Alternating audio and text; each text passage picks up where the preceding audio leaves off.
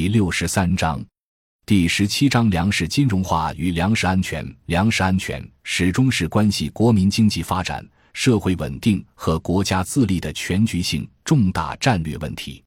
保障中国粮食安全，对实现全面建设小康社会目标、构建社会主义和谐社会和推进社会主义新农村建设具有十分重要的意义。中华人民共和国建国六十多年来，除个别年份之外，中国基本实现了粮食的自给，粮食安全形势总体稳定。按照农业部门公布的数据，二零一三年之前的十年里，中国粮食生产甚至超越历史上公认的两丰一欠粮食周期，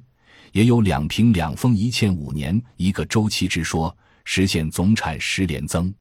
但是，也就在同期，中国粮食进口却在大幅度增加。粮食自给率却早已跌破官方确定的百分之九十五安全线，有研究表明已经低于百分之八十八。中央农村政策有关负责人指出，进口农业产品折抵耕地已经接近六亿亩，是国家设定十八亿亩红线的十三。若此说成立，则中国农业进口约占国内消费的十四。可见，粮食安全问题在新时期始终必须高度关注。在资源环境日益紧张的压力下，如何解决未来十五亿人口的吃饭问题，仍然是一个重大挑战。特别是在经济全球化背景下，世界各国的相互影响日益加深，继续在封闭状态下寻求国家发展与粮食安全越来越困难。传统的对于粮食安全的研究多集中于供求形势的分析判断上，供给需求形势的变化和相互作用。决定了粮食市场的价格及其走向，但近年来，随着国际金融市场的快速发展，粮食市场与货币市场、外汇市场、期货市场、衍生品市场的联动不断加深，流动性过剩带来的投机行为加速了粮食金融化进程，助长了粮价的剧烈波动。在对国际粮食市场形势的基本判断基础上。本文以国际金融资本全球化为研究视角来看待二十一世纪的粮食安全问题。一、国际粮食市场形势。一、国际粮食市场供需形势的总体判断。为了直观地描述世界粮食供需状况，用各年度小麦、玉米、稻谷、大豆等四大粮食的产量与消费量的差值占产量的比重来揭示近半个世纪以来全球四大粮食的生产。消费的不对称状况，如图十七杠一所示。从图中不难看出，近年来存在产需缺口的主要是大豆，而其他三大主粮则产高于需。而且二十一世纪以来，总体上四大粮食的供需不平衡形势，从历史角度来看并不明显。二零零一至二零零九年，小麦的产需差值占产量的比例在负百分之六点五六到百分之六点七一的范围内波动。玉米的产需差值占产量的比例在负百分之五点四零到百分之四点五六的范围内波动，稻谷的产需差值占产量的比例在负百分之四点八二到百分之二点八零的范围内波动，大豆的产需差值占产量的比例在负百分之五点一零到百分之二点六四的范围内波动，而且最近几年各大品种的粮食供需形势还愈加趋于平衡。二零零五至二零零九年，小麦。玉米、稻谷和大豆的产需差值占产量的比例浮动范围分别为二百分之三十五至百分之六点七一、一点零四百分号至二点百分之十七、百分之一点三二至百分之二点八零和五百分之十至百分之二点五六。而且，据联合国粮农组织 （FAO） 公布，二零一一年世界小麦、玉米和稻谷等三种主粮的总产量比二零一零年增长百分之三点六。达到二十三点三七亿吨，接近历史上最高水平。这还不包括薯类作物和豆类作物以及其他饲料类作物。因此，可以认为，目前全球粮食供求处于基本平衡状态，没有明显的供需缺口。二、国际粮食市场价格波动分析。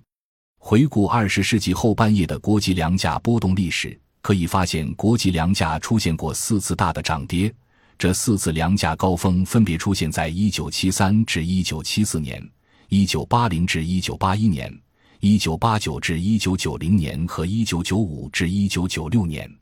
纵观进入二十一世纪之前的这四次粮价的大起伏，不难发现，国际粮价大约七八年发生一次大的变动，并带有周期性变化的性质。二十世纪粮食价格波动的主要原因也很传统，几乎每次主要粮食生产国粮食减产，都会导致本国粮食对世界粮食市场需求增加，从而使粮价猛涨。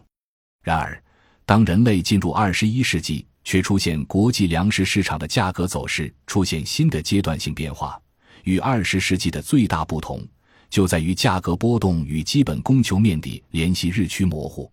近年来，小麦、玉米、大米和大豆等粮食国际现货价格选取具有代表性的价格，如图十七杠两所示，可以发现近年来国际主要粮食价格波动剧烈、大起大落的情况时有发生。如果考察近年来四种主要粮食的国际价格走势与全球宏观经济背景的关联，不难发现国际粮价的潮起潮落与2008年金融海啸及美国连续三次推出量化宽松的货币政策存在紧密联系。2008年9月，雷曼兄弟银行破产，标志着金融海啸爆发。美国政府紧急救市，推出了第一轮量化宽松政策，即 QE。QE 政策随即造成粮价上涨。以小麦价格为例，由于市场间的传导存在滞后，小麦价格在2008年年底开始上涨，并在不断波动调整中攀升至2009年6月2日的6.28美元普什尔，回到金融危机之前的水平。之后，伴随着世界经济陷入衰退和各国相继推出经济刺激计划。小麦价格在二零零九年下半年出现二次探底和相继的反弹。美联储以提振本国经济、避免通过紧缩和降低失业率为名，于二零一零年十一月开始推出六千亿美元的第二轮量化宽松政策，即 QE 二。大量制造流动性的 QE 二政策对国际粮食市场的效应几乎是立竿见影的。小麦、玉米。大米和大豆价格纷纷止跌上扬，例如，国际小麦价格上涨至二零一一年二月十日的九点七六美元普什尔，接近近年小麦价格的最高点位。尽管美联储是在二零一二年九月宣布第三轮量化宽松政策，即 QE 三，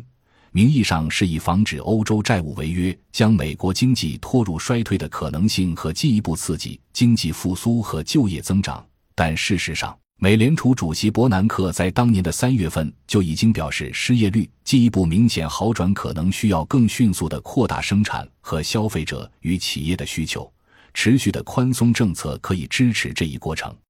由于市场上已经对美国推出 QE 三产生了预期，所以国际粮食市场也在市场预期的作用下应声而动，